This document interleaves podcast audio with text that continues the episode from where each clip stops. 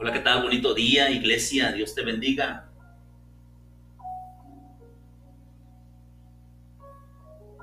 En nuestra ruta hacia el pesebre, por ahí les debo el día 7.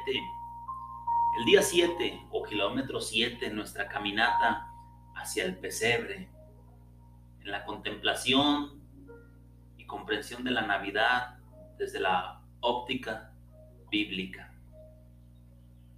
Quiero leerte lo que dice el Evangelio de Lucas, el capítulo 2, los versículos 12 al 14. Esto os servirá de señal. Hallaréis al niño envuelto en pañales, acostado en un pesebre. Y repentinamente apareció con el ángel una multitud de las huestes celestiales, que alababan a Dios y decían, Gloria a Dios en las alturas y en la tierra paz buena voluntad para con los hombres. Este fue un anuncio angelical de la paz que venía a este mundo en la persona de Jesucristo. Pero ¿será acaso que esta paz es para todos? ¿O para quienes es?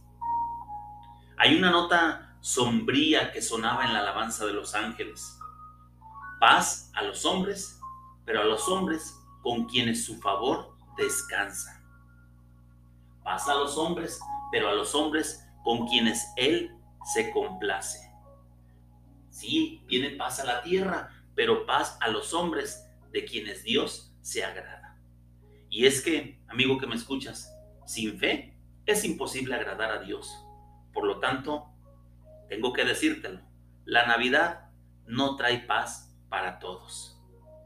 El Evangelio de Juan capítulo 3, versículo 19 dice, y esta es la condenación, dijo Jesús, que la luz vino al mundo y los hombres amaron más las tinieblas que la luz porque sus obras eran malas.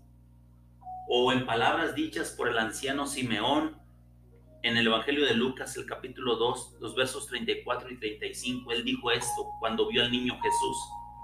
He aquí, este está puesto para caída y para levantamiento de muchos en Israel, y para señal que será contradicha, para que sean revelados los pensamientos de muchos corazones.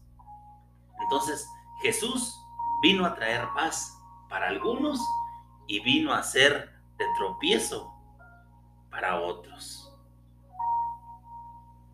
Dice su palabra que a los suyos vino y los suyos no le recibieron. Hay quienes nos apoyamos en la roca que es Jesucristo, pero otros tropiezan en la roca que es Cristo. Fue solo a sus discípulos, fue solo para ti y para mí, a quienes Jesús hoy nos dice, la paz les dejo, mi paz les doy. Yo no la doy como el mundo la da. No se turbe vuestro corazón, ni tenga miedo. Juan 14, 27. Los que disfrutan la paz de Dios, que sobrepasa todo entendimiento, son aquellos hombres y mujeres que en oración y ruego hacen conocer sus peticiones a Dios. La llave que abre el tesoro de la paz de Dios es la fe en las promesas de Dios.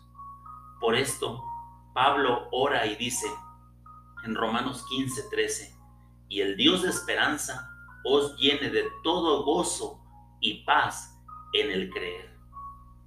Y es que cuando tú y yo confiamos en las promesas de Dios, tenemos acceso al gozo, la paz y el amor que vienen de Él. Cuando confiamos y descansamos en sus promesas, Dios es glorificado. Así que gloria a Dios en las alturas y en la tierra paz para aquellos los que nos complacemos en Él. Que tengas un excelente día. Que Dios te bendiga. Y por la tarde te estaremos enviando la reflexión número 8 en nuestra ruta hacia el pesebre. Comparte con otros, aparta tiempo para meditar en estas reflexiones y en la palabra de Dios. Excelente día, Dios te bendiga.